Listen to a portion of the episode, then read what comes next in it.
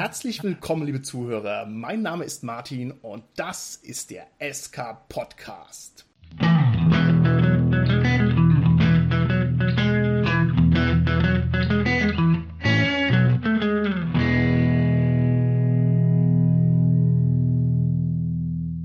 Machen heute wieder eine Interviewfolge und ich freue mich ganz besonders auf meine beiden Gäste. Das sind nämlich nicht nur zwei total liebe, es sind darüber hinaus auch zwei ganz herausragende Rollenspielaktive, beneidenswerte Tausendsassas. Es handelt sich bei den beiden um die sogenannten Vögte, das heißt um Judith Vogt und um Christian Vogt. Hallo, ihr beiden. Hallo Martin, das war aber sehr nett von dir. Hi Martin. Ich weiß gar nicht, wo man überhaupt anfängt, wenn man eure künstlerischen Leistungen beschreiben möchte. Ich habe hier eine Vita von von euch rumliegen. Die ist so gefühlte 600 Seiten lang und da sind also viele Einträge bei Romanen und Kurzgeschichten und Zeitschriften und Rollenspielpublikationen und dies und das und jenes. Das heißt also, ihr habt einen grandiosen Output. Und jetzt ist natürlich die Menge des Outputs erstmal sekundär. Es muss ja der nötige Erfolg da ebenfalls noch da sein. Und wenn ich mir das so angucke, dann habt ihr ja zum Beispiel den deutschen Fantastikpreis gewonnen. Wow, nicht schlecht. Und Dankeschön. und das nächste, worauf ich also ganz neidisch bin, ist natürlich die Tatsache, dass ihr wirklich selber ein eigenes Rollenspiel rausgebracht habt. Und zwar so richtig im Print und mit allem, was dazugehört. Wow, nicht schlecht, Herr Specht. Dankeschön. Ich denke, das werden so die beiden Hauptfelder sein für unser heutiges Interview, wo ich euch ausquetschen werde. Das heißt also Frage Nummer eins, wie schreibt man einen preisprämierten Roman? Und die Frage Nummer zwei, die sicherlich viele unserer Hörer interessieren wird, wie bringt man denn sein eigenes Rollenspiel raus? Also welche Sterne müssen da in welcher Konstellation rumstehen, dass man das wirklich hinbringt? Und ich bin also schon sehr gespannt darauf, was ihr mir so erzählt. Jetzt müssen wir natürlich anfangen damit, dass ihr euch einmal ordentlich selber vorstellt. Und wie das bei uns Tradition ist, geht es also weniger um euren Brotjob, ja, oder irgendwelche schulischen Werdegänge. Das interessiert keinen Menschen. Wir wollen wissen von euch, was seid ihr zwei denn für Nerds? Könnt ihr uns da so einen ganz kleinen Überblick geben, wie man sich euch so vorstellen muss? Ich würde mal sagen, wir nerden so viel, wie man sich vornehmen kann zu nerden. Fast 24 Stunden halt so hergeben. Dabei spielen wir natürlich vor allen Dingen Spiele, also wir spielen Rollenspiele und Brettspiele. Christian spielt auch Computerspiele. Ich leider nicht mehr. So viel Nerden kann ich dann doch nicht. Dafür bräuchte ich wahrscheinlich irgendwie 32 Stunden so in etwa. Wir sind aber auch für alle möglichen Arten des Geschichtenerzählens zu begeistern. Also von Romanen über Comics und Serien und Filme. Okay, und, da ja, muss ich direkt mal nachfragen. Hier Comics, Serien und Filme. Sag doch mal drei Sachen, die dich in der letzten Zeit irgendwie geflasht haben oder was dir besonders gut gefällt. Ja, also jeder, der uns ein bisschen auf Social Media folgt, wird wahrscheinlich wissen, dass wir total auf Star Wars stehen. Das ist richtig. Christian. In letzter Zeit Serien Offen Black. Okay. Hat mich geflasht, besonders die Leistung einer Schauspielerin, die sämtliche Rollen, gefühlt sämtliche Rollen in dieser Serie übernimmt. Judith, jetzt bist du wieder Jetzt bin dran. ich wieder dran. Jetzt muss ich eigentlich der Allgemeinbildung halber noch was Literarisches sagen. Aber selbstverständlich. Sag mir mal ein gutes Buch, was du empfehlen kannst. Ich habe vor kurzem den, oh Gott, der wievielte ist es denn? Der sechste Teil der Flüsse von London-Reihe gelesen, die ich sehr mag. Und das hat Okay. mich auch ziemlich begeistert. Da könnte es ruhig mehr von geben. Gut, sehr schön. Ich gebe mal die Frage weiter an den Christian mit folgendem Spin. Äh, Christian, was war denn das letzte Computerspiel, was dich begeistert hat? Horizon Zero Dawn. Okay, Christian, ich kenne alle Computerspiele, aber Horizon Zero Dawn kenne ich nicht. Das hat mich jetzt blank erwischt. Das finde ich gemein. Erzähl mir, was das für ein Spiel ist. Also, was passierte? Man spielte eine Art Barbarin, ja? So, wer sich bei DSA auskennt, so im bester Geizkalender-Manier. Der große Unterschied zu den normalen Barbaren ist aber, dass die mit Bögen riesige mechanische Dinosaurier jagt, ja? Das klingt jetzt sehr abgehoben, ist es auch. Da ist aber auch erstens die Spielmechanik ganz toll, wie dieses Jagen funktioniert und der Story-Hintergrund ist super. Was mich ein bisschen erschreckt hat, ist, ich hatte für Eis und Dampf, das ist unser Steampunk-Fate-Setting, eine Kampagne im Kopf und als ich das dann durchgespielt habe, habe ich gemerkt, dass das erstaunliche Ähnlichkeiten die Handlung zu dieser Kampagne aufweist. Jetzt muss ich dann nochmal gucken. Aber wenn Martin das Spiel nicht kannte, dann kennt das natürlich keiner. Oh, Judith, herzlichen Dank. Du hast die angespannte Situation elegant aufgelöst. Ich würde mal sagen, ihr zwei, so wie ich euch kenne, auch persönlich, ihr seid einfach schöne, volle Universal-Nerds. Und das ist das kulturelle Kapital, das ein erfolgreicher Künstler heutzutage einfach mitbringen muss. Und ich frage euch einfach mal direkt weiter. Ich weiß ja, ihr seid absolut hochkarätige Rollenspieler. Wie seid ihr denn überhaupt zum Rollenspiel gekommen? Was war da los, dass ihr sozusagen unser, ja doch als Nischenhobby zu bezeichnendes Hobby ernst genommen habt und da reingekommen seid? Ich habe erstmal angefangen, das Schatten über Riva Computerspiel zu spielen. Wow. Ja, wie so viele. Ich auch übrigens. Ja, das haben wir, das verbindet uns beide. Dann ist unser Weg aber ein bisschen anders eingeschlagen, denn ich habe dann mir irgendwann diese DSA 3 Box geholt, war es glaube ich, ja, die dritte Edition und wusste erstmal nicht so richtig, was man damit anfangen soll und habe dann tatsächlich, ohne dass wir irgendwelche Spieler kannten, haben es einfach durch Lesen der Regeln erfahren mit meinem Bruder damals und noch ein paar Freunden. Mein Bruder ist dann direkt gestorben und der wollte dann nicht mehr mitspielen, ja, und so ging es dann der, Kla der Charakter, der Charakter, der Charakter mein Bruder ist gestorben. Das stimmt, das wäre tragisch, aber so schlimm ist es nicht. Es ist nur der Charakter, der gestorben ist.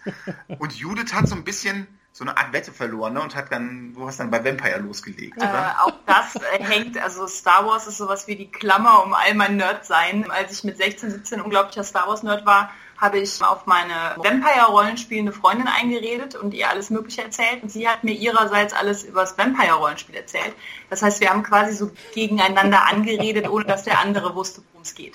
Das ist ja großartig. Und das finde ich auch deswegen toll, lieber Christian, weil Schatten über Riva, muss man vielleicht dazu sagen, das war eins dieser, ja, Rollenspiel-Computerspiele. Das ist schon ganz schön alt, ne? Kann man sich heutzutage überhaupt nicht mehr vorstellen. Das habe ich auch mhm. ziemlich leidenschaftlich gespielt. Also das ist ein cooles Spiel und ich bin auch ein rollenspielerischer, ja, Autodidakt, ne? Also toll. So muss das sein. Und jetzt stelle ich die Frage noch mal ein kleines bisschen anders. Leute, die sich so sehr aktiv mit Rollenspiel beschäftigen, die hatten meistens so eine Art Erweckungserlebnis, sag ich mal. Ne? Also man spielt so vor sich hin, hier jetzt in eurem Fall wahrscheinlich Schwarze Auge oder Vampire, und irgendwann sagt man, shit, das ist ja wirklich das coolste Hobby aller Zeiten. Das nehme ich ab sofort ernster als jetzt irgendwie die Brettspielerei oder sowas. Gab es bei euch einen benennbaren Moment, wo ihr gesagt habt, hier hat es mir den Schalter umgelegt, und ab dem Moment war Polen offen. Die Wette, die ich verloren habe, es war nicht wirklich eine Wette, aber es war so, dass ich gesagt habe, sie guckt mit mir Star Wars und ich spiele mit ihr Rollenspiel. ähm, sie hat Star Wars total kalt gelassen und ich war im Prinzip vom ersten Abend, dann habe ich gedacht, was ist das denn für ein geiler Scheiß? Also irgendwie so dieses, ich komme halt auch aus einem 100-Seelendorf oder 110-Seelendorf und naja, so abends und am Wochenende fuhr da halt auch kein Bus mehr. Das heißt, wir saßen zu Hause rum und kamen nirgendwo hin. Und das war halt wirklich so, teilweise haben wir uns fünf, sechs Mal die Woche getroffen und haben immer abends gezockt. Wow, weil das die einzige, der einzige Ausweg aus diesem Dorf war. Das ist ja großartig. Ich habe es genauso gemacht wie du, aber ich habe mir dann irgendwann einen Moped-Führerschein auch noch zugelegt. Dann war ich also ah, quasi doppelt schlau. befreit. Christian, wie war es bei dir? An diese lange Durchzock Sessions kann ich mich auch erinnern. Wir haben mal die ganzen Osterferien zwei Wochen jeden Tag gespielt. Ich weiß noch, dass der Rondra geweihte Charakter eines Freundes von Stufe 1 auf Stufe 12 gekommen ist innerhalb von einer Woche. Ja, so viel haben wir gespielt. So.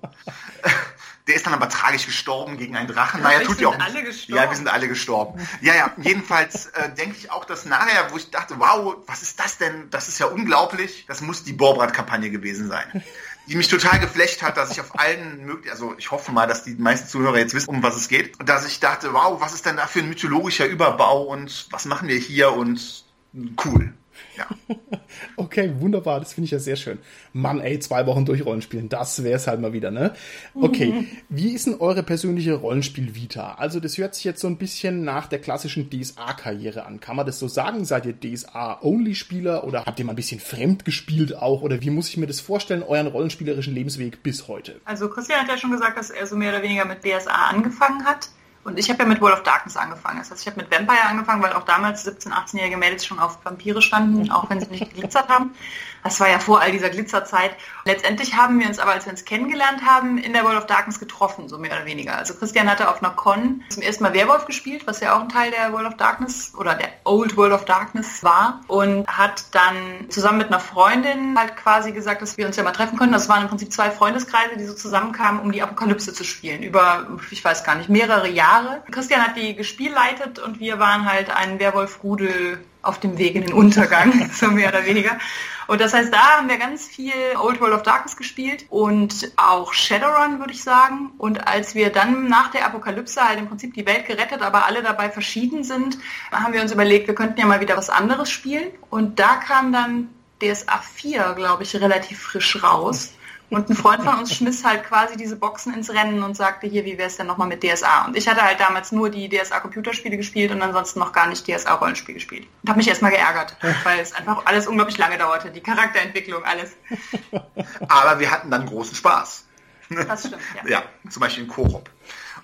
Ja, genau. Und zwei Mühlen. Anton Westes Abenteuer, die Herren von Koop oder von Uli Lindner, das von eigenen Gnaden, das hat uns auch ja, sehr lange bei DSA gehalten. Aber ich muss sagen, dass Werwolf unsere erste gemeinsame große Leidenschaft war, würde ich sagen. Also, Werwolf haben wir schon sehr durchgenördet, ja. Okay. Dann sind wir irgendwann mal kurz nach Savage Worlds migriert. Das war gar nicht so lange her. Und wollten Battlestar Galactica spielen. Hm, cool. Wir haben davor auch schon Eis und Dampf mit Savage Worlds Genau, gespielt. Eis und Dampf, also das ist die Welt aus unseren Romanen. Die haben wir dann auch bespielt. Und mit Savage Worlds haben wir gesagt, ah, irgendwie ist es das nicht. Und dann sind wir sowohl für Eis und Dampf als auch für Battlestar Galactica, was auch wieder großartige Momente waren, aber ich will jetzt hier nicht zu viel Fangirlen. Fan, genau. Sind wir dann auf Fate gewechselt, weil jemand sagt, ja, ich habe hier dieses Problem, dieses System entdeckt. Probiert das doch mal. Und das haben wir probiert und dachten, wow, so kann man wirklich richtig cool nicht nur ein Rollenspiel erleben, sondern das mit einem Erzählspiel verquicken. Dass man gleichzeitig die Vorteile hat von einem Regelsystem, das irgendwie relativ einfach ist und von solchen Dingern wie Player Empowerment, dass man wirklich zusammen eine Geschichte erzählt. Und das war für uns großartig. Okay, super, das ist toll. Also dann seid ihr sozusagen den Weg aus DSA zu Fate gegangen und man könnte jetzt vielleicht sagen, jede Podcast-Folge ist eine potenzielle Fate-Folge. Die Fate-Debatte sparen wir uns jetzt mal, obwohl es natürlich super interessant ist. Ich frage euch noch eine ganz spezifische SK-Podcast-Frage und zwar, wie hoch ist euer beider Gamer-Shame? Oder auch, wissen eure Mütter, was ihr da so treibt oder wissen sie es nicht? Meine Mutter weiß, dass ich immer noch, obwohl ich schon so alt bin, mich jede Woche mit meinen Freunden treffe, um zu spielen. Und dass wir uns teilweise auch Wochenenden kinderfrei nehmen, um uns mit Leuten irgendwo in der Eifel in ein Haus zu verkriechen und dann da zu spielen. Wow. Ich glaube, sie versteht nicht wirklich, warum wir das machen und warum wir das immer noch machen, obwohl wir jetzt halt, wie gesagt, schon 36 Schrägstrich fast 38 sind. Ja gut, aber meine Mutter hat sich auch nie wirklich viel dafür interessiert, was das jetzt eigentlich ist und warum wir das machen. Okay, also das heißt so ein halb offenes Verhältnis zur Mutter. Christian, wie schaut's bei dir aus? Weiß deine Mutter, was du da so treibst? Ja, die weiß das, findet das auch ein bisschen befremdlich, aber kommt damit klar. Schlimmer ist, wenn ich noch diese eine Fate-Anmerkung äh, machen darf, wenn mir die erlaubt ist. Also mein Dilemma wäre, dass ich einfach überhaupt gar kein Gamer-Shame habe. Man lebt damit sehr gut, aber es sorgt oft für befremdliche Blicke. Also wenn ich dann ständig erzähle auf der Arbeit, was wir wieder in Berlin 96 erlebt haben und Deine ostdeutsche Kollegin darauf ansprichst, auf die Banden. genau, die es dann gar nicht gibt in Wirklichkeit, was ich aber dachte, das ist schon mal seltsam so auf der Arbeit. Okay, alles klar, wunderbar. Dann würde ich gerne noch ein Schrittchen weitergehen. Ihr habt uns ja schon erzählt, wann ihr sozusagen dieses Rollenspiel als ein richtig ernstes Hobby genommen habt, aber ihr seid ja noch einen Schritt weiter gegangen. Ihr seid nicht nur ernste Hobbyisten, sondern ihr seid ja super aktive, die auch eigene Rollenspielwelten designen und die eigene Romane schreiben. Und es ist ja ein wahnsinniges Investment. Also man muss ja die Zeit dafür aufbringen und man muss die Leidenschaft dafür aufbringen und man muss auch den Fokus haben, um das durchzuziehen. Wann hat es bei euch denn den Schalter umgelegt, dass ihr sozusagen nochmal eine Stufe höher geht? Was ist da bei euch ja, schiefgelaufen, möchte ich nicht sagen. Was war da los? Mein Berufsziel schon in der Schule war eigentlich immer halt Schriftsteller zu werden. Also ich wollte immer sehr gerne Fantasy-Bücher schreiben. Wow, cool. Und das ist ja ein etwas seltsames Berufsziel, weil man da nicht so wirklich gut drauf hinarbeiten kann oder man kann es nicht studieren oder eine Ausbildung machen oder sonst irgendwas. Das heißt, die meisten Lehrer, Anvertrauten, Verwandten, Mütter und Väter sagen einem dann meistens, nee, mach mal, mach mal was ordentliches. Also habe ich natürlich was ordentliches gemacht und bin äh, Buchhändlerin geworden, weil ich dachte, Buch ist da ja immerhin auch dabei. Und dann habe ich immer wieder versucht, Romane zu schreiben, so in der Freizeit halt und die an Verlage zu bringen. Es ist aber, wie ich ja bestimmt nicht der Erste bin, der das erzählt, halt relativ schwierig, wenn man keine Kontakte hat und keinen Agenten und keinen Namen und all sowas. Und wir waren dann irgendwann als Rollenspieler halt auf der Redcon und haben uns da bespaßen lassen in jederlei Hinsicht. Und da hat der Tom Finn einen Workshop gehalten zum Thema Rollenspielroman schreiben. Christian hat mich da so mehr oder weniger reingeschleppt. Und in dem Workshop habe ich dann so gedacht, ja, warum habe ich eigentlich noch nie überlegt, einen Rollenspielroman zu schreiben? Also ich habe immer irgendwie Interesse an Fantasy gehabt oder halt an, ja, meistens halt so Urban Fantasy oder sowas, aber ich habe nie wirklich drüber nachgedacht, mich bei einem Rollenspielsystem zu bewerben und denen einen Roman zu schreiben. Und das habe ich dann im Prinzip zwei Wochen später gemacht, nachgeholt. Und das war damals noch Fanpro. Die haben gesagt, mach mal. Und dann habe ich gemacht. Und dann wurde es dann Ulysses. Und die haben gesagt, mach mal weiter. Und dann klappt es halt so mehr oder weniger in alle möglichen Richtungen. Also sowohl, dass Romane, die unabhängig waren vom Rollenspiel, veröffentlicht wurden, als auch, dass halt Rollenspielsysteme angefragt haben, ob wir nicht auch, oder ob, erstmal, ob ich nicht auch Interesse hätte, Abenteuer zu schreiben. Und ja, im Fall DSA halt auch so Botenartikel und sowas. Und da habe ich dann Christian mit an Bord geholt, weil ich der Ansicht war, dass Rollenspiele schreiben etwas ist, das Christian sehr gerne in seiner Freizeit machen würde. Weil du der Meinung warst, der soll jetzt auch mal was machen, ja?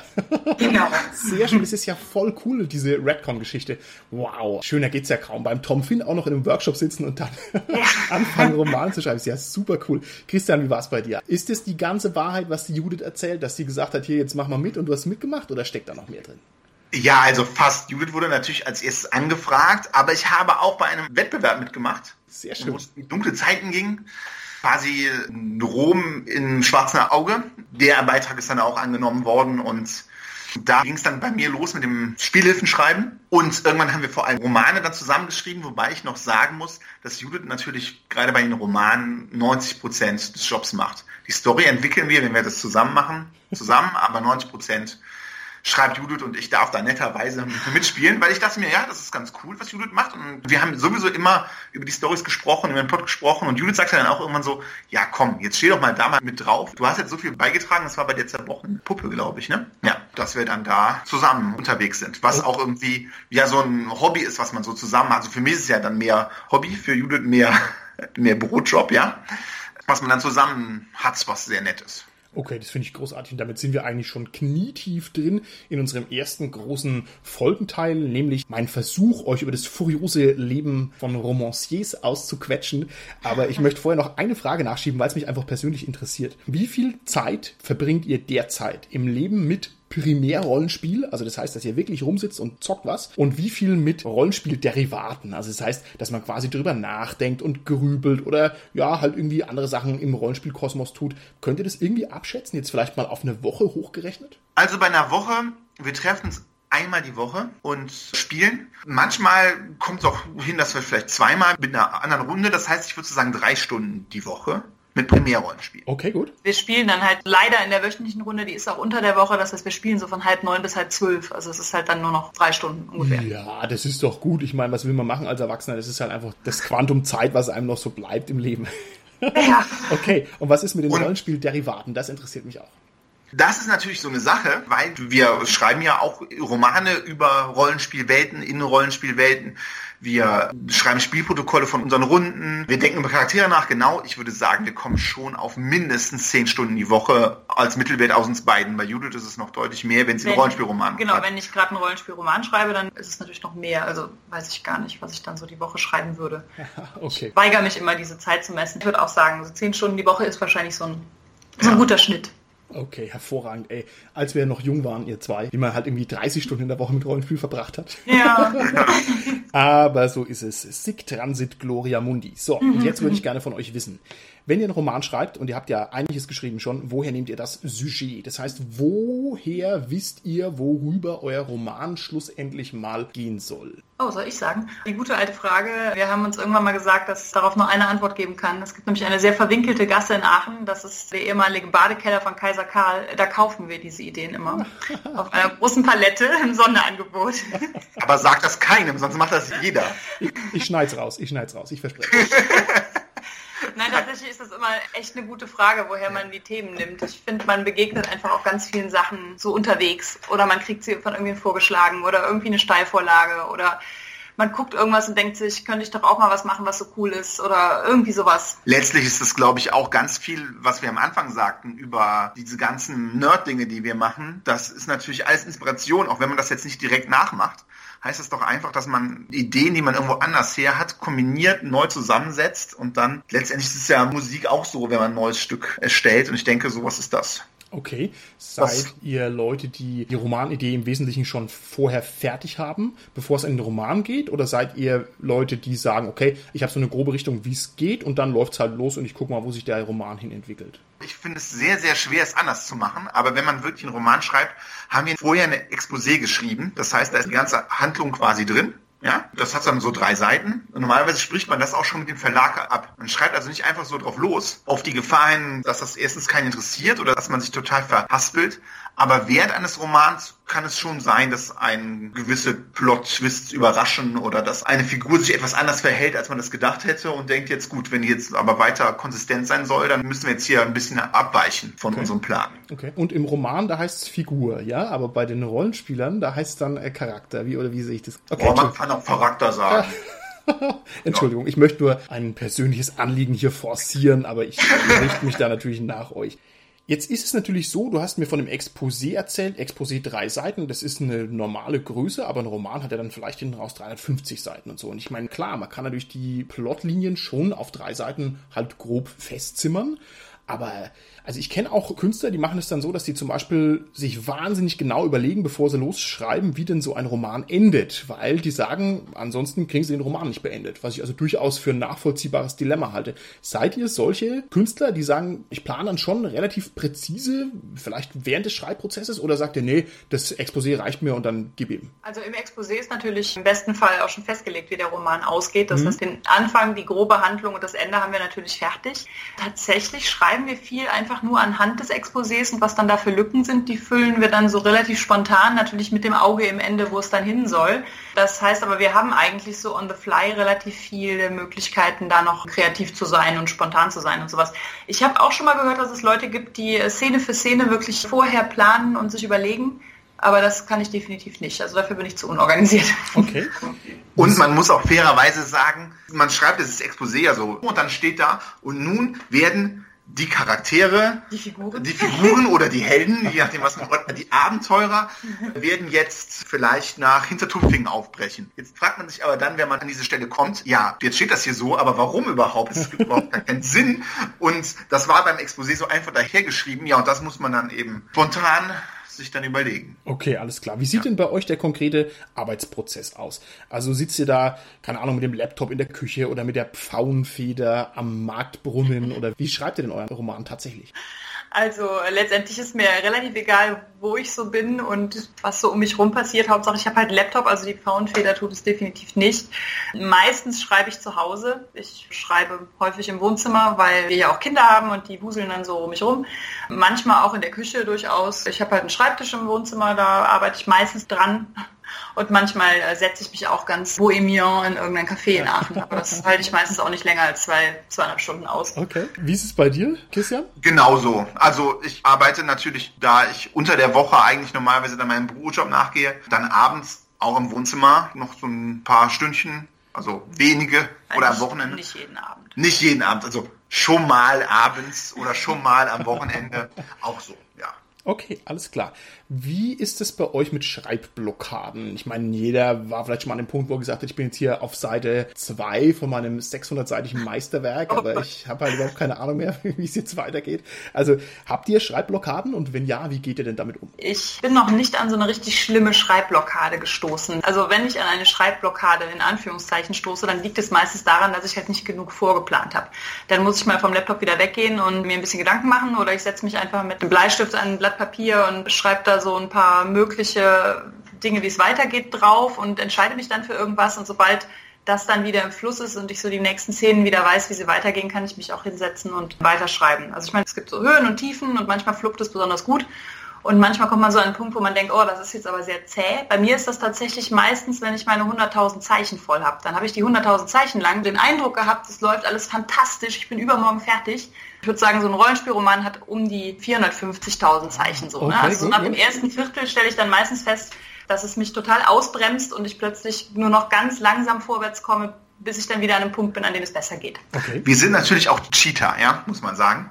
Weil wir können ja direkt jemanden fragen, wenn wir irgendwo feststecken, wie man denn jetzt weitermachen könnte. Selbst wenn ein Projekt ein User alleine macht, reden wir ja auch drüber. Und das macht es natürlich leichter bei solchen Problemen. Okay, das klingt aber phänomenal. Ne? Also ich glaube, viele Künstler würden sich das wünschen, dass die also einen unmittelbaren kurzen Draht hätten zu einem Arbeitspartner sozusagen. Also ich glaube schon, dass das eine tolle Sache ist. Ja, auf jeden Fall. Ich glaube auch, dass das ein totaler Vorteil ist, wenn man jemanden direkt da hat, mit dem man es besprechen kann. Habt ihr denn auch mal den Fall, dass ihr euch uneinig seid? Also keine Ahnung, hier hinter Tupfingen ja oder nein oder eine sagt ja, der andere sagt nein. Gibt es sowas, dass man sich streitet um eine Romanhandlung? Ja, klar. also, das ist dann die Kehrseite des Ganzen. Meistens sehr harmonisch und wir denken, wir sind so in dieselbe Richtung unterwegs, aber manchmal hat man sich doch eine Szene ganz anders vorgestellt. Vor allem, wenn der andere denn da drin geschrieben hat, dann ist es ja oft so, dass man gerade bei solchen kreativen Dingen, wo das Herzblut drin steckt, das ist ja auch ganz besonders schlimm, wenn der andere dann nicht sagt, wow, ist das cool. Ja, sondern vielleicht sagt, ja, es war jetzt ganz gut, aber es könnte ja noch was besser gehen. Und dann ist vielleicht mal jemand kurz beleidigt. Wer entscheidet, wenn es hart auf hart kommt? Also ihr seid euch jetzt uneins. Wer sagt dann, was Sache ist? Konsens. Echt? Und was ist, wenn ja, kein Konsens immer. möglich ist, wenn es so eine binäre Entscheidung ist? Hatten wir, wir noch nicht. Wir streiten uns dann so lange, bis wir Konsens haben. das kann durchaus länger dauern, bis beide damit zufrieden sind. Bisher war es immer so, dass wir nachher beide mit dem Ergebnis glücklich waren. Okay, okay. Was natürlich auch so ein Minenfeld ist, ist so das Lektorat. Ne? Also Lektorat ist ja brutal. Also wenn einer sagt, hier, das muss raus und das muss raus und das ist falsch und warum stimmt das hier nicht? Wie läuft denn der Lektoratsprozess bei euch ab? Wir lektorieren so mehr oder weniger gegenseitig. Wir müssen natürlich ja, uns gegenseitig immer wieder so ein bisschen überarbeiten, damit es nachher sich aus einem Guss liest und man man nicht sagen kann, ach, das ist die Szene, die Christine geschrieben hat und jetzt geht es weiter mit Judith-Szene oder so.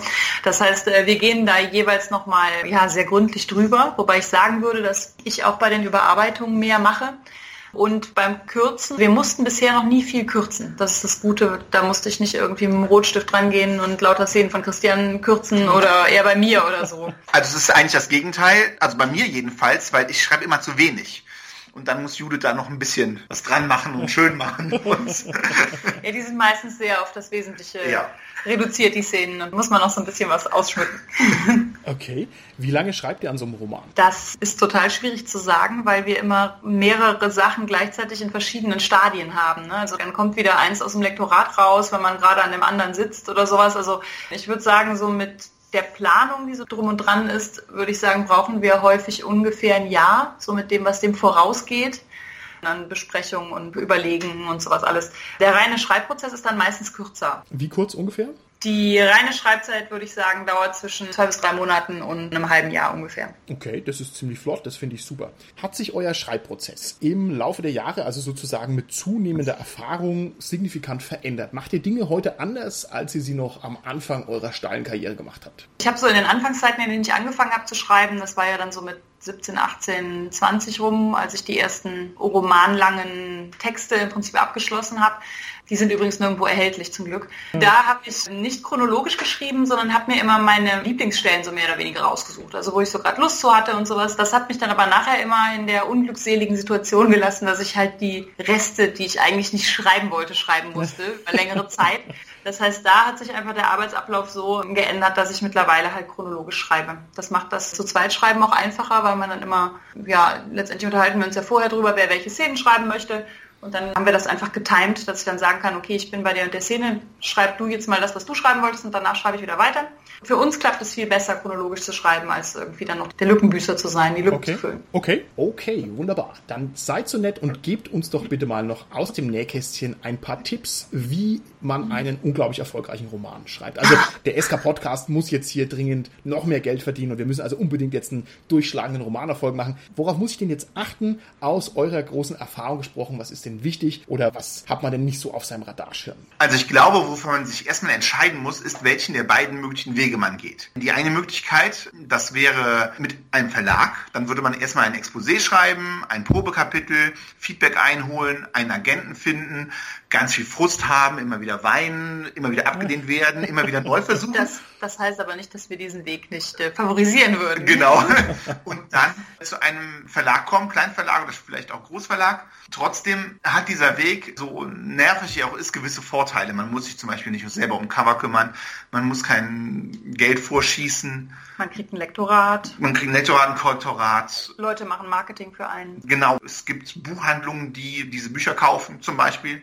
Genau, das wäre ein Weg. Und der andere Weg wäre der Selbstverlag, wo wir weniger Erfahrung haben. Wir auch so ein bisschen Selbstverlag gemacht. Zum Beispiel so ein Groschenheft zusammen mit der Mia und dem Tobi. Kurzer Werbeblock, das ist dann Ge durch die grüne Fee. Genau. Unser Groschenheft zu Eis und Dampf.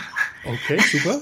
Das ist schön, dass man der eigene Boss ist. Keine Rede rein. Aber man muss, also man darf alles selber machen, man muss aber auch alles selber machen und man hat natürlich auch keine Vertriebsstruktur. Erstmal. Es gibt natürlich da auch Hilfen, die man kriegen kann, aber das wären die beiden Wege. Und die super Tipps, wie man denn jetzt einen super tollen Roman schreibt, das muss Judith sagen. Haha. Ähm. Aber Judith, du musst aufpassen, der Tipp-Level muss sich jetzt auf dem Niveau eines deutschen Fantastikpreisgewinners bewegen, sonst ist es für uns zu schwach. Ich, ich, weiß nicht, ob ich mit diesem Leistungsdruck klarkomme. Ganz viele Schriftsteller zerbrechen ja daran, dass sie mal einen Preis bekommen haben, dann nie wieder dran reichen. Das ist, glaube ich, das, was den Verlag halt auch vom Self-Publishing unterscheidet. Der Verlag weiß halt auch schon, was er möchte und hat so ein bisschen natürlich das Ohr so am Puls der Zeit. Ich denke, man kann sich nicht ganz davor verschließen, dass der vielleicht das eine Thema lieber hätte als das andere. Also ich glaube, da muss man relativ offen sein, auch dafür, was die Leser halt haben wollen, was gerade auf dem Markt angesagt ist. Wo ich jetzt auf keinen Fall sagen will, man soll den nächsten Vampir schinken oder die nächste Jugendbuchdystopie oder den nächsten Harry Potter schreiben, sondern natürlich sollte man sich schon immer überlegen, was so das Alleinstellungsmerkmal ist. Aber um ein Buch natürlich erfolgreich zu platzieren irgendwo, muss es natürlich ja etwas sein, was Leute gerade auch lesen wollen. Dafür sind natürlich auch die Lektoren da und die, ja, die Verlagsmenschen, damit die einen so ein bisschen in die richtige Richtung schubsen können. Ich finde, was auch noch total wichtig ist und was man echt nicht vernachlässigen sollte, ist, dass wirklich immer so eine Sache von Sternenkonstellationen ist. Also es ist einfach so, dass es eine Mischung aus Glück, aus Talent und aus Beziehungen ist. Und ich habe mal gehört, man braucht von diesen drei Sachen immer nur zwei. Okay. Also Glück und Beziehungen, das reicht, ja? Okay. Habe hab ich schon mal gehört. Ich glaube, das war Oliver Plaschka, der es gesagt hat, aber ja. Ja, ich glaube, die meisten fangen halt einfach auch kleiner an. Also das haben wir ja nun auch gemacht. Wir haben jetzt im Herbst erst das erste Buch, was bei einem großen Verlag rauskommen wird. Und ansonsten hat man halt auch hierzulande eine recht engagierte Kleinverlagslandschaft, die viele Kurzgeschichten, Anthologien gerade in der Fantastik rausbringen. Und ja, die Rollenspielverlage, die zu allen möglichen Systemen halt ja reinschreiben lassen. Bei Shadowrun geht es jetzt gerade wieder weiter mit deutschen Autoren. Splittermond gründet eine Romanreihe. Das heißt, da gibt es natürlich viele Möglichkeiten, seine Geschichten auch mal zu erproben und an Leser ranzukommen und sowas alles. Also so den ultimativen Tipp, wie man von Null auf Fantastikpreis kommt, kann ich, glaube ich, gar nicht geben. Und irgendwie gehört auch immer so ein bisschen Enttäuschung dazu und inklusive vielleicht auch etwas Selbstverfleischung, weil man dann doch denkt, man ist nicht gut genug und so. Aber ja, es gibt einfach sowas wie so eine Leiter, die man so Stufe für Stufe hochklettern kann. Okay, wunderbar, das ist sehr schön. Was ich ja bei euch ganz besonders bewundere, ist, dass ihr gleichzeitig ein Künstlerduo seid und halt auch anständige Eheleute. Ja, das ist ja hervorragend.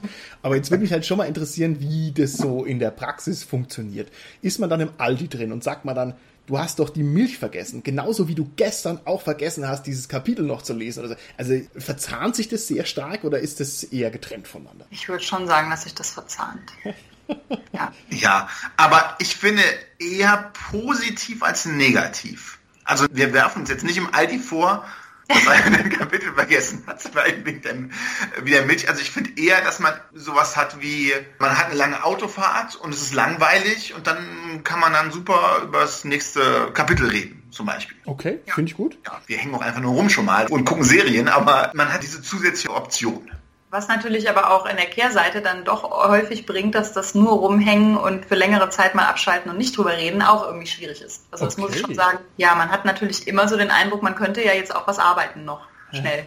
Mal eben. Ja, ja, man hat das Gefühl, man müsste doch eigentlich, denn ja, genau erträgt man es ständig, den eigenen Ehepartner zu lesen. Ich meine, ich weiß nicht, also ich bin eher der eklektische Typ. Ich lese halt schon möglichst breit aufgestellt und freue mich auch an verschiedenen Leuten. Wenn ich mir jetzt überlegen müsste, ich müsste halt immer nur oder im Wesentlichen einen Autoren lesen. Ist das okay oder stört es manchmal? Da musst du was zu sagen, Christian. Du schreibst ja weniger, deswegen lese ich dich auch weniger. In der Tat finde ich super, kein Problem. Aber du liest natürlich auch sonst noch viel. Ich lese auch sonst viel. Ich lese ja auch noch mehr Autoren, die ich quasi lektorieren muss um ein Beispiel zu nennen, es gibt zwei Arten des Lesens. Ich gehe hin und schnapp mir ein Buch und lese das und genieße das und denke toll. Oder schlecht oder was auch immer. Oder ich weiß, ich muss jetzt dran schreiben, was ich davon halte. Ich muss gucken, dass zum Beispiel kein Tabak in der Welt von einem Dampf auftaucht, weil es da keinen Tabak gibt. Und da gibt es auch noch mehr Autoren. Das heißt, man hat eigentlich nicht so diesen Überdruss. Also ich jedenfalls nicht. Okay. Weil ich ständig immer wieder was Neues habe eigentlich. Okay. Außer dieses mit dem Tabak. okay, ist dann so, dass du dann, dass du dann der Judith sagst, Judith, ein relativer Satzanschluss benötigt immer ein Komma, wenn man den Hauptsatz anschließt, ja, und dass du dir das halt schon auch 10.000 Mal gesagt hast. Und dann habt ihr so ein altes Ehepaar lachen, so, und dann ist ja, wieder, gibt's so, sowas oder gibt's sowas nicht? ich glaube, bei uns bin ich der Grammar-Nazi, also. ja, aber was nicht zu vergessen ist, dass ich für die Punkte zuständig bin. Ich mache immer noch ein paar mehr Punkte rein, wo Judith gerne Kommas macht. Und neige dann zu Schachtelsätzen. okay, wunderbar, wunderbar. Dann gehen wir mal zum zweiten Teil unserer Folge über. Und zwar, Ihr gehört zu der sehr kleinen Gruppe von auserwählten Menschen auf diesem Planeten, die es tatsächlich geschafft haben, ihr eigenes Rollenspiel in Print rauszubringen. Und ich möchte mal noch mal ein bisschen auf der Zunge zergehen lassen, wie genial es eigentlich ist. Also Rollenspiel ist was unheimlich Inspirierendes und was Befähigendes und was die Leute antreibt, irgendwas zu machen. Und ich denke, es gibt unendlich viele Rollenspiele, die irgendwie so auf der Festplatte schlummern oder irgendwie so im Bücherregal drinstehen, so auf irgendeinem Blog angeschrieben und so weiter. Aber sowas fertig zu kriegen und das einem Verlag zu geben und der Verlag sagt, okay, das ist cool, das machen wir, das ist also schon echt der Königslauf, das ist wirklich cool. Und wir müssen heute hier rauskriegen, erstens, wie und warum ihr das gemacht habt und zweitens müsst ihr uns natürlich verraten, wie man sowas macht, wenn man jetzt mit dem Gedanken spielt, sein eigenes Rollenspiel, zum Beispiel Katzen im Weltall, geht mir jetzt hier so durch den Kopf, das vielleicht mal irgendwie auf die Straße zu kriegen. Und da müssen wir vielleicht mal ganz bodenständig anfangen. Wann habt ihr euch persönlich entschieden, ein eigenes Rollenspiel rauszubringen? Denn das ist ja sozusagen der erste Impuls, den man haben muss. Das verknüpfte sich unmittelbar mit den Romanen, wo wir dann nicht nur diese Romane geschrieben haben in dieser Eiszeit-Steampunk-Welt. Kurzer Werbeblock wieder, die zerbrochene Puppe und die verlorene Puppe. Wenn wir alles verlinken. Das ist tolle, sehr gut. Tolle Bücher übrigens, kann ich nur empfehlen. Ja. Dankeschön. Und dann haben Leute Kurzgeschichten reingeschrieben. Ganz tolle Autoren, die auch sich begeistern haben lassen von diesen Welten, haben darin Kurzgeschichte geschrieben. Das ist dann in einem Crowdfunding geendet. Ich will das jetzt auch gar nicht so darlegen. Wichtig ist nur, wir haben diese Welt geöffnet für weitere Leute. Und wir haben dann auch angefangen, als diese Welt plötzlich so groß wurde dadurch, dass wir da ein Rollenspiel gespielt haben. Und irgendwann dachten wir, hey, das könnte auch andere Leute interessieren. Außerdem haben wir, das war jetzt ein bisschen Glück, auf Fate ja umgestiegen und dann haben wir gehört, wow, der Urberg Verlag, der geht ja hin und übersetzt Fate. Vielleicht haben die gerade Bock auf so ein System, was ja dann aus Deutschland kommt, was nicht nur übersetzt ist. Und die haben gesagt, hurra, das klingt auch cool, Steampunk, ja, kann man machen. Luftschiffpiraten und so, das könnte Rollenspiele interessieren. Und so haben wir nicht nur das gemacht, sie haben uns auch relativ freie Hand gelassen wir hatten auch nicht nur das Glück, dass wir eben dann die Verlagsunterstützung hatten und die dafür gesorgt hat, dass es auch Illustrationen gab. Wir kannten auch mit der Hanna Möllmann zum Beispiel eine tolle Illustratorin und Kartenzeichnerin. Und mit Klaus Erkens äh, hatten wir einen ganz großartigen Setzer an der Hand, der ein super Layout gebastelt hat, was wir auch alles durften, was ich auch noch sehr toll finde. Es ist nicht selbstverständlich, dass man das alles selber machen darf oder auch muss. Also wir hätten es nicht gemusst, sie hätten es auch übernommen, aber wir durften es. Und dann dazu noch ganz wunderbare Autoren, die wir aus unserer Zeit als Romanautoren und als DSA-Autoren kennen. Um diesen Connections haben wir das dann auf die Beine gestellt und waren sehr angetan vom Ergebnis. Okay, das heißt, Was? ihr habt tatsächlich die Trias hinbekommen, dass ihr also das Talent natürlich habt und habt also gleichzeitig Glück gehabt und die Connections. Das ist natürlich hervorragend. Sehr schön. Ja. Was ein wichtiger Punkt ist, ist, dass Fate ja das Regelwerk ist, worauf das aufbaut. Das heißt, wir mussten keinen Regelmechanismus entwickeln, prüfen, Statistiken erstellen. Und ist Christian ja Physiker, das heißt, es hätte vielleicht sogar irgendwie funktioniert. Aber ich glaube, wir haben beide, also Physiker hin oder her, aber wir haben, glaube ich, beide einfach auch keine Lust, ein eigenes Regelsystem zu entwickeln, das dann auch noch ausbalanciert ist, an dem Leute Spaß haben, dass sich Leute neu aneignen wollen. Ja, das ist sehr nachvollziehbar. Wobei ich jetzt natürlich den Gedanken sehr schön finde, dass der Physiker quasi erstmal die Naturgesetze seiner Welt erstmal designt, also ja. ganz fundamentale Grundlage, das ist ja klasse. Ja, okay. Wieso habt ihr euch das angetan? Ich meine, wenn ihr alte Szenehasen seid, und das seid ihr, dann wisst ihr ja, dass die Verkaufszahlen von solchen Sachen, sogar wenn es sehr gut läuft, trotzdem irgendwo noch in einem ja, überschaubaren Rahmen ablaufen. Warum habt ihr das gemacht? Denn es ist ja sicherlich auch eine Herkulesarbeit, sowas auf die Beine zu stellen. Also wir machen das natürlich wegen der dicken Bündel Geldscheine und dem Haus in der Toskana. Nein, tatsächlich ist es natürlich so, dass dadurch, dass die Romane ja schon existierten und die Kurzgeschichten schon existierten, war das natürlich erstmal ein tolles Gefühl, dass es Illustrationen und sowas dazu dazu gab. Also ja, wo Leute halt angefangen haben, einfach das auch visuell umzusetzen. Das ist einfach ein tolles Gefühl. Und es ist auch einfach ganz grandios, wenn man merkt, es gibt Leute, die das spielen. Das ist nochmal was anderes, als wenn jemand sagt, hey, ich habe dein Buch gelesen, hey, ich habe dein Setting gespielt, da stehe ich jedes Mal da und habe den Mund offen und denke mir, echt? also wir haben einen Freund, ja, der ist relativ neu tatsächlich als Rollenspieler, der hat noch so mit um die 30 rum mit seiner Freundin angefangen, Rollenspiel zu spielen hat dann festgestellt, dass bei ihm auf der Arbeit halt auch einige Leute Rollenspiel spielen und hat die dann gefragt, was sie denn spielen und einer von denen sagte, ja, wir haben uns gerade Eisendampf geholt und haben uns lauter Schiffpiraten gebaut. Doch ehrlich. Und er kam dann irgendwie zu uns und meinte dann, er hätte demjenigen gesagt, ach cool, das ist von Freunden von mir. Und er hätte gesagt, ja, ja, hier. Will sich doch verarschen. Sehr schön. Also das ist natürlich irgendwie echt toll, dass es Leute gibt, die das dann wirklich spielen und da auch Spaß dran haben und davon erzählen und im Internet davon schreiben und so. Okay. Jetzt ist es ja bestimmt ein bisschen bei euch durch den Kopf gegeistert, was man da so macht und ihr habt bestimmt viel drüber geredet, aber was ist denn jetzt so der erste Pinselstrich, den man auf die Leinwand setzt? Womit fängt man denn an, wenn man ein eigenes Rollenspiel erstellt? Also in diesem Fall war das ja einfacher für uns, weil wir hatten das Regelsystem und wir hatten natürlich auch schon einige Setzungen zur Welt, also zu der Weltenbau. Denn den haben wir ja schon gemacht für diese Kurzgeschichtensammlung und für die Romane. Und das wollte ich eh ausformulieren und hatte auch Bock auf, das war vielleicht zu der anderen Frage noch, ich hatte einfach Bock darauf, ein eigenes Rollenspiel zu machen. Ja? Es gibt ja genug Leute, die denken einfach, guck, ich habe einfach Bock drauf. Und dann gab es schon diesen Weltenbau und dann habe ich mit den Details angefangen, also erstmal ich, Judith nachher und dann noch, noch weitere Autoren und dann hat sich das ja entwickelt. Was man darüber nicht vergessen darf, ist natürlich Illustrationen in Auftrag geben und so weiter und so fort. Das war der Anfang, also der Weltenbau. Okay. Was ich auch noch wichtig finde, außer dieser Weltenbau, ist natürlich, dass man nicht einfach, gerade bei Fate, aber ich glaube bei anderen Systemen auch, dass das früher funktionierte, dass man den Leuten sagte, hier habt ihr die Welt, viel Spaß. Aber eigentlich muss man den Leuten an die Hand geben, den Spielern, was spielt man denn da? Jetzt bei uns war die Essenz, man spielt meistens eine Horde Luftschiffpiraten. Klar kann man auch Gewerkschaftler spielen oder Suffragetten, aber das Spiel ist so ausgelegt, dass man eine Horde Luftschiffpiraten spielt. Damit ist direkt klar, gut, es ist nicht nur ein Setting, sondern welche Art von Genre haben wir hier und ah. welche Art von Abenteuer erleben wir hier. Okay, hervorragend. Jetzt müssen wir natürlich ganz dringend mal noch die Kurve kriegen, das hätte ich vielleicht auch vorher schon fragen sollen.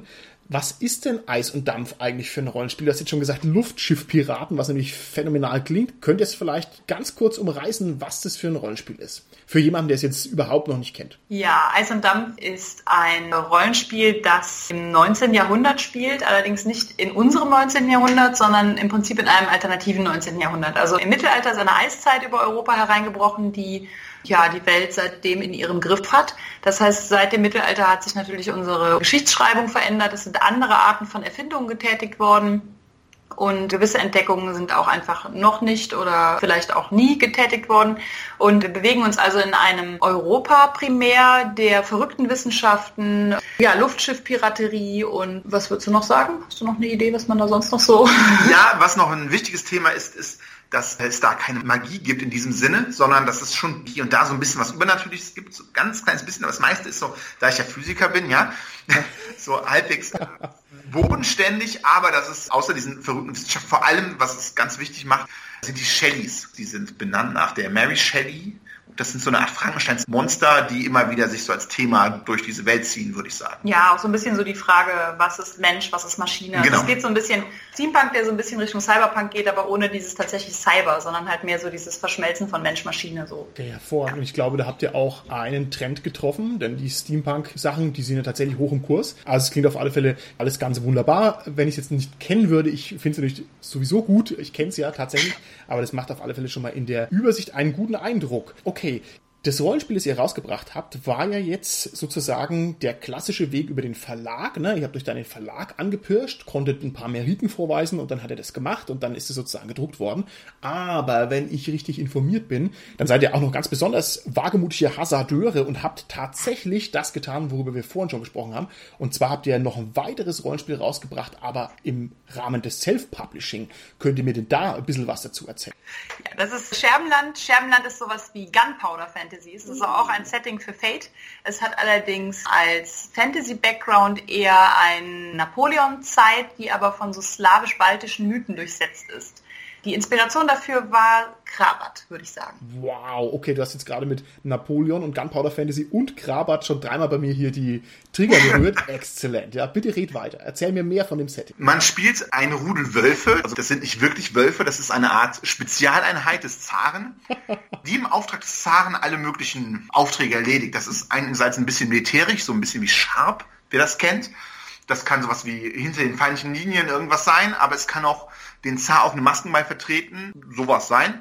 Es spielt außerdem in einer Welt, die zerrissen ist von einem Glaubenskonflikt, denn es gibt einen dreigesichtigen Gott in dieser Welt, Perunkia, und es gibt eine Glaubensströmung, die sagt, dass Perunkia vier Gesichter hat. Und deswegen ist ein furchtbarer Religionsstreit ausgebrochen, der sogenannte Scherbenstreit. Und es ist dann Aufgabe der Wölfe, da zu vermitteln oder irgendwelche Missionen zu erledigen. Zum Beispiel BBCs Musketeers. Von der Stimmung her, sowas kann man sich vorstellen. Wunderbar, finde ich mega cool. Und es hat halt auch noch diese schwarzmagische Komponente, weil es halt hinter dem Schleier sozusagen eine Welt der Schatten gibt, in der Magie halt mit Worten gewirkt wird und diese Magie ist halt immer böse. Also die kommt immer mit einem Preis.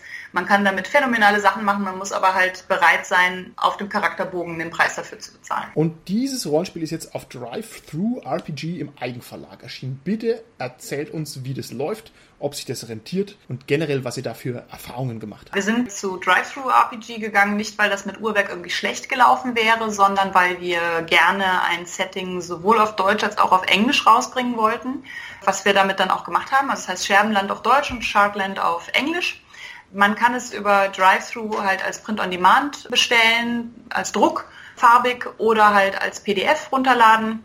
Und ich würde sagen, das war auf jeden Fall meine Erfahrung. Also wir haben wirklich alles daran selber gemacht. Also wir haben Illustrationen natürlich in Auftrag gegeben, aber die mussten wir ja dann selber bezahlen. Ich habe mir Layout-Fähigkeiten angehext und habe dieses Ding halt eben gesetzt. Es musste ja dann ein Printbuch sein, also doppelseitig und ein PDF, also einseitig. Also da habe ich jede Menge Sachen dran herumgebastelt.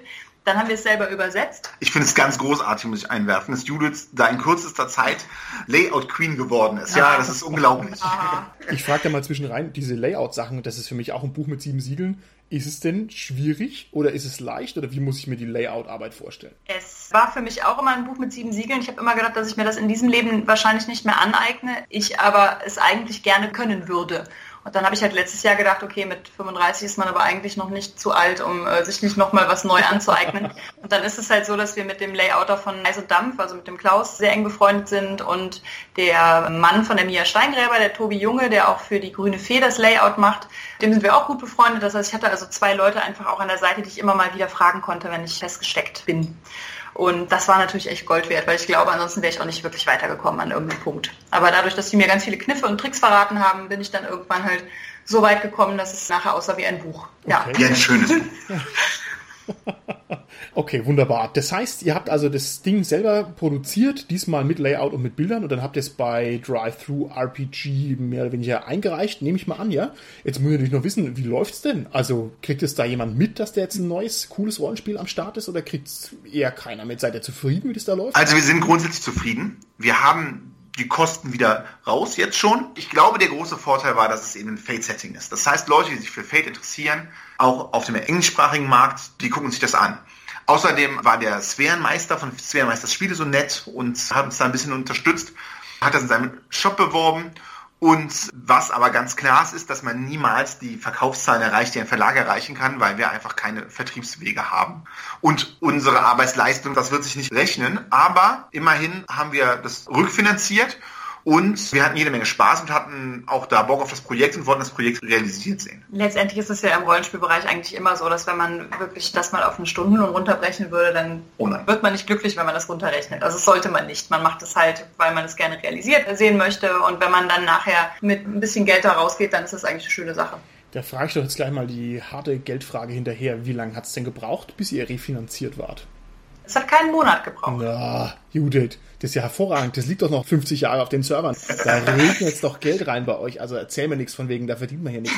Okay, toll. Also das fand ich schon auch schön zu sehen. Drive-Thru ist ziemlich transparent. Also man kann auch die Verkäufer alle einsehen, wer, natürlich nicht wer, aber was bestellt wurde an dem Tag. Also ob jetzt irgendwie das englische Print oder das englische PDF oder sowas. Das ist eigentlich auch immer sehr interessant, weil man dann halt auch sieht, zum Beispiel der Tate Verlag, der englische Evil Head, hat halt mal Werbung auf der Facebook-Seite geschaltet, netterweise. Und dann sah man halt, dass die englischen Verkäufer dann ein bisschen angezogen sind und sowas. Also das kann man bei Drive-Thru eigentlich sehr schön nachvollziehen. Und das ist einfach auch so, würde ich sagen, ein Vorteil, dass man auch mal so sieht, wann und wie und weshalb das läuft. Was bei einem Verlag natürlich einfach auch nicht so transparent sein kann. Also da kriegt man ja ein bis zweimal im Jahr halt eine Abrechnung, je nachdem wie der Vertrag so aussieht und sieht nicht wirklich direkt, welche Werbemaßnahmen halt Erfolg bringen. Das heißt, ich addiere folgendes, man muss mal grundsätzlich schriftstellerisch in der Lage sein, was zu produzieren, dann muss man seine Illustrationen, wenn man sie schon nicht selber malt, irgendwo herbekommen, man muss es layouten und das war es dann so im Wesentlichen. Stimmt es oder fehlt da noch eine wichtige Komponente? Eigentlich stimmt das. Also man muss natürlich auch noch irgendwie so ein bisschen die Werbetrommel rühren. Das heißt, Social Media Media ist nie schlecht. Wir haben zwei Websites dann natürlich, also eine deutsche, eine englische, Christian bei Google Sites gebaut. Die sind jetzt nicht so wahnsinnig umfangreich, aber halt einfach so, dass man Leuten sagen kann, hier geht da drauf, informiert euch, da ist auch noch irgendwie ein bisschen Download-Content drauf. Und dann ist die Fake-Community, die englischsprachige, relativ rege auf Google Plus. Und wir waren halt überhaupt nicht rege auf Google Plus. Das heißt, da mussten wir uns auch mal so ein bisschen wieder reinfuchsen. Wir haben ja sogar einen, Fan, so einen richtigen Superfan. So der hat schon ja. Abenteuer gebaut, Würfeltabellen, der liebt das. Der war, als hätte er die ganze Zeit darauf gewartet, dass das Setting erscheint. Und, so. und es ist so ein bisschen so, der postet wirklich alle paar Tage was über Sharkland. Und ich habe mich schon mal gefragt, ob Leute glauben, dass wir ihn bezahlt haben. habt ihr ihn bezahlt oder habt ihr ihn nicht bezahlt? Wir haben ihn nicht bezahlt. Ah, okay, okay, genau. Das wäre doch viel zu teuer. okay, alles klar. Nee, das ist ja eine tolle Sache. Okay, schön, das mal aus erster Hand zu hören, dass es also durchaus interessant ist, sowas zu machen. Wenn ihr euch jetzt entscheiden müsstet für euer nächstes Projekt und wir sagen mal, die Rahmenumstände wären bei beiden Sachen gleich, würdet ihr sagen, ihr macht lieber Verlag oder würdet ihr sagen, ihr macht lieber Self-Publishing? Der Ausflug ins Self-Publishing war lustig und ich habe ihn gern gemacht, aber ich würde das nächste Mal doch wieder einen Verlag fragen. Einfach weil es weniger Stress ist. Okay. Das ist so ähnlich wie mit dem Crowdfunding. Also als wir das Crowdfunding für die Kurzgeschichtensammlung Eis und Dampf gemacht haben, haben wir danach halt auch gesagt, okay, das war jetzt cool und eine nette Erfahrung und es war ja auch erfolgreich und so, aber jetzt mal zehn Jahre kein Crowdfunding. Also ich finde, das sind halt auch so Sachen, die ziehen natürlich mehr Energie und Aufmerksamkeit und Tageszeit und sowas, wenn man sowas dann alles selber macht. Also es war ähm, total nützlich, glaube ich. Ich kann jetzt viel mehr Layout als vorher und auch ins Englische zu übersetzen und sowas war alles sehr spannend, aber ich würde das jetzt nicht alle halbe Jahre wiederholen wollen. Okay, vielleicht jetzt Abschließend zum Publizieren eines eigenen Rollenspiels noch die Schlussfrage. Man stelle sich vor, einer unserer Hörer möchte jetzt selbst ein Rollenspiel rausbringen. Gibt es irgendeinen Tipp, den ihr dem mit auf den Weg geben möchtet? Also irgendwas, wo ihr sagt, hey, da würdest du selber nie dran denken oder hey, das hat uns überrascht. Gibt es irgendeine Weisheit, die ihr sozusagen noch in die Welt raussprechen könnt? Wo wir vorhin gar nicht so wirklich viel drüber gesprochen haben, ist ja, wenn man wirklich ein eigenes Regelsystem machen möchte, mit einem ganz eigenen Würfelsystem und Charaktererstellung und sowas, dann glaube ich, steht man da sehr stark auch so im Schatten der großen Systeme. Ja, ja. Also ich glaube, da sind einfach ja, viele Spielrunden und viel von dem, was Leute bereit sind, sich so in den Kopf zu tun, ist da einfach schon belegt mit DSA, mit Shadowrun und mit Splittermond, sowas alles. Also wir haben ja uns bei unseren Rollenspielveröffentlichungen immer an ein bestehendes Rollenspielsystem drangehängt. Und ich will jetzt gar nicht sagen, das ist der einzige Weg, den man gehen kann, aber ich würde sagen, es ist vielleicht der auf jeden Fall einfachere Weg, ja. sich an ein Rollenspielsystem einfach dran Vor allem, man kann sich auch erstmal einen Namen machen mit einem Fate-Setting und dann kann ich ja immer noch Katzen im Weltall neu rausbringen, wenn man mich denn kennt, ne? Als jemand, der das kann. Okay, cool. Das ist ein guter Ich finde auch Katzen im Weltall klingt wie das perfekte Fate-Setting. Ja, genau. Ich wollte genau das sagen. Oder Savage Worlds. Katzen im Weltall ist genau für sowas, glaube ich, prädestiniert. Irgendwelche Allergieregeln im Weltraum anziehen, wie Katzenhaare kann man super. okay. Katzenhaare in die Klimaanlage, ja. was nun? Hervorragend, ganz hervorragend. Okay, ihr Lieben, dann kommen wir so langsam ein bisschen zum Schluss unseres Interviews. Ich würde gerne von euch wissen, jetzt seid ihr echt schon lange dabei, ihr ne? habt alles gesehen, alles gemacht und alles erlebt, was man hier erleben kann auf der Welt, in der Welt der Rollenspiele jedenfalls. Könnt ihr mir vielleicht noch ein paar so Einzelspots eurer Karriere sagen? Also zum Beispiel, was war denn so der schlimmste Moment in eurer Schaffenskarriere? Tatsächlich hängt das mit Scherbenland zusammen, denn Scherbenland war ursprünglich ein Romanprojekt. Und zwar wurde das von einem großen Verlag bei unserem Agenten angefragt, beziehungsweise wir wurden angefragt, ein Romanprojekt bei denen einzureichen. Und wir dachten uns, yes, jetzt haben wir es geschafft. Wir steckten mitten in unserem Umzug und haben uns trotzdem irgendwie, ich weiß nicht, während des Schlafzimmerstreichens Gedanken um Perunkia und drei Gesichter und vier Gesichter gemacht. Und es sah ein halbes Jahr lang so aus, als würden die das tatsächlich machen wollen. Und wir haben relativ viel dazu geschrieben und uns Gedanken gemacht. Und dann haben die abgesagt. Ja. Und das hat uns halt dann insofern nicht mehr losgelassen, dass wir es halt dann halt irgendwann mussten wir es als Rollenspiel rausbringen. Die Idee war einfach da und musste irgendwo hin. Was vielleicht auch noch darunter fällt, ist sowas wie, wenn man erfährt, dass bei Drive-Thru irgendeine Version hochgeladen ist, wo man denkt, die ist von vor drei Wochen oder so, dann rutscht einem auch ganz schön das Herz in die Hose. Zum Glück hat sich das innerhalb von wenigen Stunden aufgeklärt und dann war es wieder gut. okay, alles klar. Gehen wir mal positiv ran an die ganze Sache. Was war denn der coolste Moment in eurer Schaffenskarriere? Was war so richtig mega wunderbar? Wir haben zum Glück relativ viele coole Momente in unserer Schaffenskarriere. Da könnte ich jetzt gar nicht so den coolsten Moment rausheben. Mit dem Fantastikpreis, das war schon ziemlich cool, auch weil wir nicht damit gerechnet hatten. Dann Rezensionen zum Beispiel zur verlorenen Puppe. Also mussten gar nicht lange auf eine Rezension warten, aber ich glaube, wir mussten einfach so relativ lange auf dieses Buch warten und waren uns nachher nicht mehr sicher, ist das überhaupt gut? Oder Okay. Haben wir da halt im Januar Mist abgegeben und jetzt haben wir ihn im November und wir würden es jetzt anders machen oder sowas. Und dann kam halt die erste Rezension dazu und wir saßen gerade im Auto zu einer Lesung, das war Anfang Dezember, glaube ich, ja. zu einer Lesung im Saarland, mussten relativ lange Auto fahren und dann habe ich das halt auf dem Handy gesehen und habe diese Rezension vorgelesen. Ich glaube, wir hatten beide Pipi in den oh. Augen beim Vorlesen. Das war ganz großartig. Der hatte wirklich das Buch so gelesen, wie wir beabsichtigt hatten, es zu schreiben. Das war ganz Und jedes Mal, wenn jemand sagt, hey, wir spielen dein System, wow, das ist einfach cool. Dann habt ihr vielleicht noch so einen total verrückten Moment in eurer Schaffenskarriere. Ich würde sagen, als wir auf der RPC anderthalb Stunden unseren Tisch gesucht haben, dann festgestellt haben, dass er nachts geklaut worden war. Ich glaube, schon, irgendwann war es dann lustig, aber im ersten Moment war es so, dass wir dachten, ey, Alter. Wir haben dann einfach einen Tisch so Guerilla-mäßig aus dem Lager dann auch entfernt und uns irgendwo hingestellt, wahrscheinlich in irgendeinem Fluchtweg. Und da haben wir uns dann schon sehr wie Che Guevara gefühlt. Ja. ja. ja. Revolution und so. Ja. Wisst ihr, wer euch den Tisch geklaut hat? Nein. Das waren sicherlich unsere Erzfeinde vom Dorpcast. Wahrscheinlich. Ja, so schaut's nämlich aus. Ich denke, ich werde von denen verlangen, dass die zum Ausgleich für ihre Schandtaten, die also jetzt wirklich auch mal das Maß voll gemacht haben, demnächst auch mal ein Interview mit euch auf die Reihe kriegen. Ja, das ist ja das Mindeste, was die euch als Kompensation anbieten können. Da werde ich mich dafür stark machen, ja? Okay. Ich denke, die sind, ja. jetzt, die sind, jetzt, erpressbar geworden. Ja, das ist sehr nett von dir und ich denke, das ist das Mindeste, das stimmt. Ich denke auch. Dann sagt ihr zwar mir jetzt noch, auf welche Projekte von euch kann ich mich denn in naher Zukunft freuen? Was ist denn da in der Pipeline? Bei uns ist in der Pipeline ein Roman bei Basta Lübbe. Das finden wir natürlich jetzt so als Schriftsteller besonders toll, weil das ist unser erster Roman bei einem großen Verlag. Wow. Der wird heißen Die 13 Gezeichneten und kommt im Dezember raus. Jetzt lachen alle DSAler, wenn die den Titel hören. Tatsächlich hat sich den Titel aber der Verlag ausgesucht. Der hat gar nichts mit den sieben Gezeichneten zu tun. ähm, und außerdem schreibe ich gerade an einem Rollenspielroman, aber zu einem anderen System als DSA. Ich weiß noch gar nicht, wie viel ich dazu so sagen darf. Oh, aber alles klar. Da, wo du immer so blau bist. Da, wo ich immer so blau bin. das war der Hinweis. Wie subtil. Ja, okay. Ich bin gespannt, ich bin gespannt. Jetzt wird ja da früher oder später trotzdem wahrscheinlich was zu gesagt werden zu eurem neuen Roman oder auch, wo ich hier die sieben Gezeichneten kaufen kann. Ja. Wo 13. ich habe es absichtlich falsch gesagt. Ha. Ja. Wie finde ich euch denn im Internet? Also wie stoße ich denn auf Infos von euch? Wie kann ich mich denn informieren, wenn ich wissen will, was die Judith und was der Christian als nächstes angehen? Also wir haben einen allgemeinen Blog oder eine Homepage, wo man sich informieren kann mit einem Blog. Das ist äh, www.jcvogt.de und dann haben wir zu den beiden Rollenspiel-Settings noch jeweils eine Seite, also www.eis-und-dampf.de und scherbenland.de. Okay, ich hätte es jetzt viel schöner gefunden, wenn du gesagt hättest, slash, Doppelpunkt, Dollarzeichen, Prozentzeichen und so. Minus plus mal geteilt. ja, wir haben natürlich Autorenseiten bei Facebook und wir sind bei Twitter und ja, solche Sachen. Halt. Alles klar. Ich denke, ich werde es mal unter den Show Notes einfach reichlich verlinken, dass man da bloß noch draufdrücken braucht und dann läuft es von alleine. Sehr schön. Okay. Gut, ihr zwei. Gibt's von euch beiden noch ein paar schöne letzte Worte? Gibt's irgendwas, was euch auf dem Herzen liegt, was ihr loswerden wollt, was ihr der Rollenspielnation im SK Podcast Land ins Ohr sprechen wollt? Dann ist jetzt eure Gelegenheit, was zu sagen oder für immer zu schweigen. Sehr gut. Meine üblichen Worte zur Rollenspielernation sind immer Rollenspieler spielt weiter Rollenspiel. Also so Rock on in dem Sinne. Sehr schön. Okay, das kann ich unterstützen. Sind wir damit durch?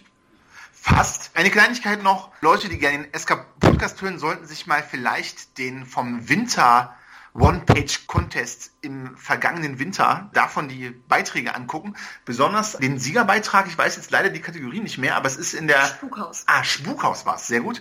In der Spukhaus-Kategorie, da gibt es nämlich ein Abenteuer von Jörg Hagenberg und Hanna Möllmann in der Welt von Eisendampf und da der Titel, der könnte, ja, interessant sein für die Nein, okay, da bin ich jetzt aber mal echt gespannt. Also da werde ich mal gucken, was das für ein Titel ist. Äh, hoffentlich veräppelt ihr uns nicht, ja? Das wäre jetzt gemein hinten raus. Ah, Clickbait. Okay, ihr zwei. Das war mir eine ganz große Freude. Ich bin immer wieder begeistert, wie viel ihr auf die Beine stellt und was ihr für coole Sachen macht. Und ich finde es auch herrlich, dass ihr so ein schönes Autorenpärchen seid. Hat mir ganz viel Spaß gemacht, das Interview. Und es wäre doch schön, wenn wir bei Gelegenheit uns nochmal hier zum Interview treffen könnten, wenn ihr mal irgendwas Tolles wieder zu berichten hättet. Ja, sehr gerne. Sehr gerne und vielen Dank. Okay, also dann macht's gut, ihr zwei. Tschüssi. Ja, ciao.